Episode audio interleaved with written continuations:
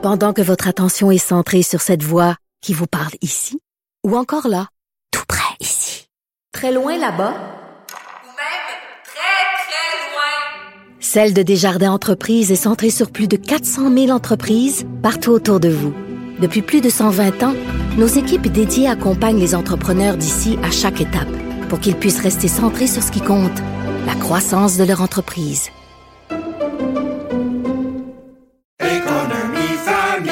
Ici Ricardo. et Émilie, marchand d'IGA. On a envie de vous inspirer à bien manger. À moins de 5 la portion. Suffit de repérer les produits valeurs sûres et de les cuisiner avec une de nos recettes. Les valeurs sûres, c'est bien pensé, hein? Bien sûr! Détails sur IGA.net.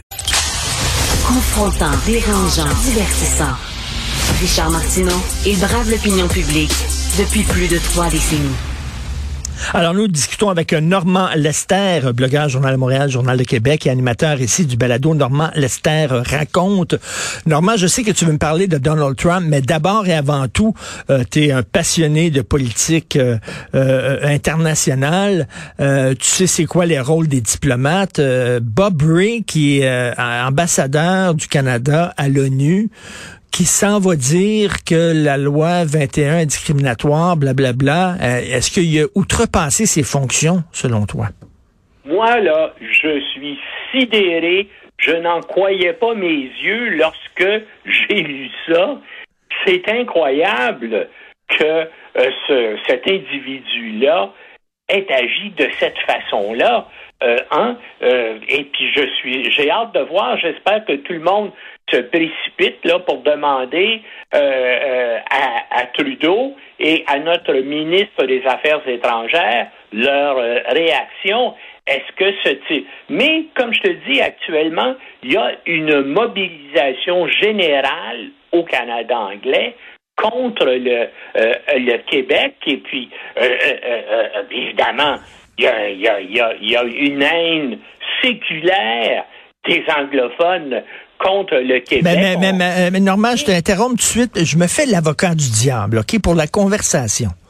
Si effectivement tu crois profondément dans ton fort intérieur que cette loi-là est discriminatoire contre les minorités, n'est-ce pas ton devoir de la dénoncer et d'intervenir pour essayer de, de la changer? Je pose cette question-là. Monsieur Bob Ray, là, c'est un, diplomate aux Nations Unies. Il sait que de nombreux pays européens, je pense à la France, je pense à la Belgique, je pense à plusieurs Länder euh, allemands, je pense à la Hollande, hein. ce sont tous des pays démocratiques qui sont membres de l'ONU, qui sont membres de l'Union européenne et qui ont des règles dans qui euh, sont parfois encore plus strictes que le Québec dans ce domaine-là. Alors, est-ce que le Canada et est-ce que M. Ray va faire une déclaration aux Nations Unies pour dénoncer la France, la Belgique, la Hollande? Euh, hein, que si- s'il dénonce le Québec, comment se fait-il que le Canada tolère d'avoir des relations internationales avec ces pays-là qui ont des lois les mêmes ou des fois plus strictes que le Québec pour ce qui est, euh, euh, euh, bien sûr, de- du port là, euh, de, euh, euh, de signes religieux. Et la, la- la question qu'on peut se poser aussi, puis la question que pose Emmanuel Latraverse dans sa chronique aujourd'hui, c'est euh, Monsieur Bob Ray, qui est l'ambassadeur du Canada à l'ONU, est-ce qu'il a déjà dénoncé euh, la situation des femmes en Iran? Est-ce qu'il a déjà dénoncé euh, l'arrestation des Ouïghours en Chine?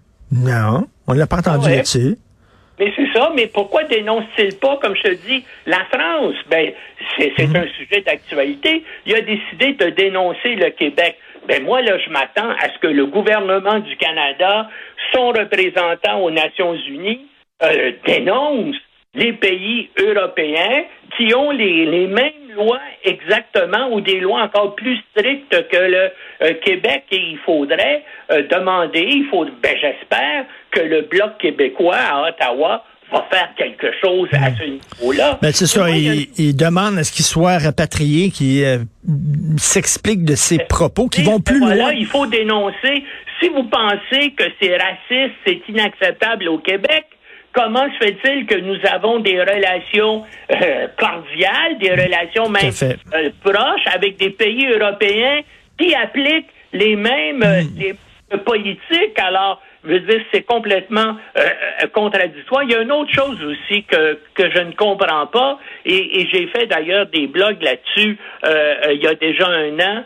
Comment se fait-il que qu'Emmanuel Macron, que la France n'ait pas apporté officiellement son soutien C'est vrai. Gouvernement Legault. Hein? Regarde, on sait, ils, ils sont entendus, là, euh, euh, le Québec et la France, pour avoir un rapport sur la liberté euh, d'opinion euh, dans les sur les campus universitaires et dans les institutions universitaires. Mais comment se fait-il que la France n'est pas intervenue pour soutenir le gouvernement Legault et la CAQ euh, euh, euh, dans cette histoire-là là, du port de signes religieux ostentatoires. Pourquoi le silence de la France?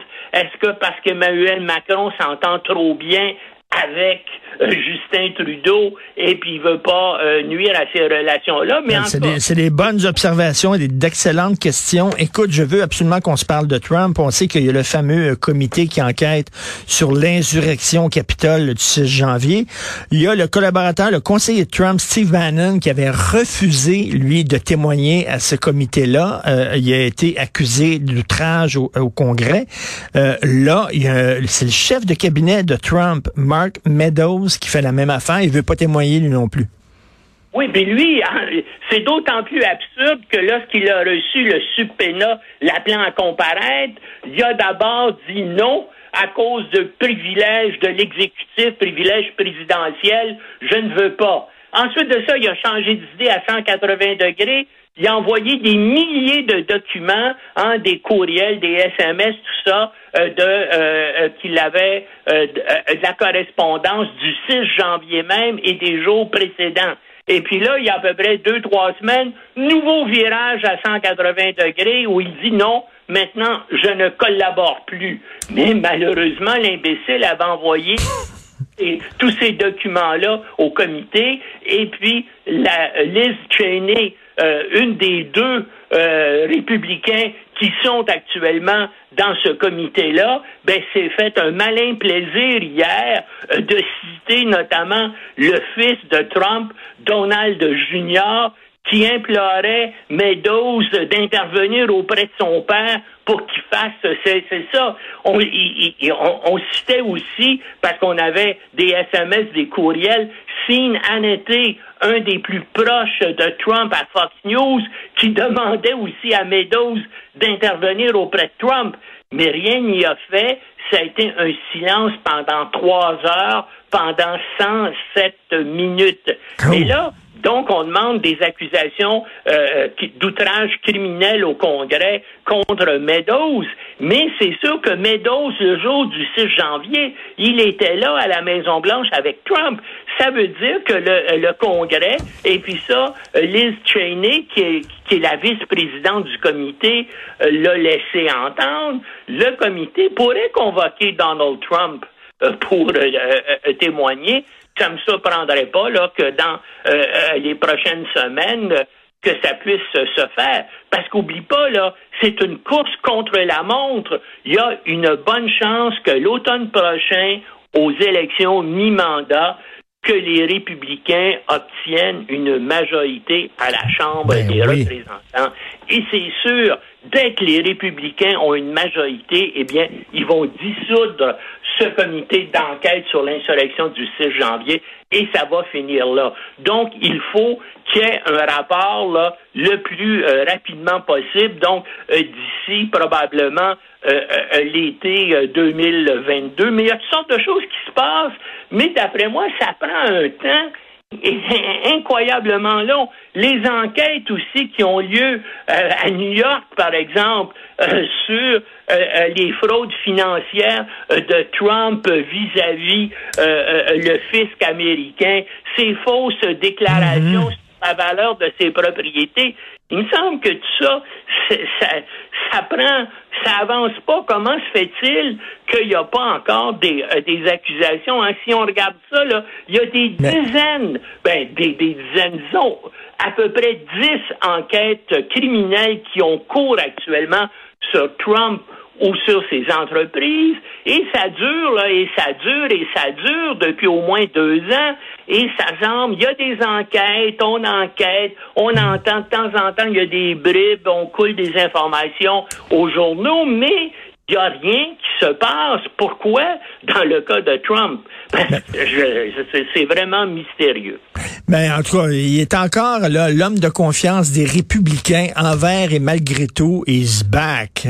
Pas simplement l'homme de confiance, c'est le dictateur, c'est le chef, c'est le leader suprême. Hein? Le, euh, le Parti républicain est maintenant une, c'est une secte une secte religieuse dont le gourou est Donald Trump. Et tout ce que Donald Trump dit, eh ben, c'est une vérité révélée. Hein? Et, c'est vraiment unique là que dans un pays euh, évolué euh, comme les États-Unis, qui est des dizaines de millions, probablement quelque chose comme 50 millions de personnes là, qui sont des fanatiques pro. Oui, et qui croient et qui croient encore que les élections ont été volées. Euh, Normand, en terminant, ben, je conseille aux gens de lire ton texte aujourd'hui qui porte sur le nucléaire iranien, très intéressant. Merci, bonne journée, Normand Lester. Bonne journée. Bye.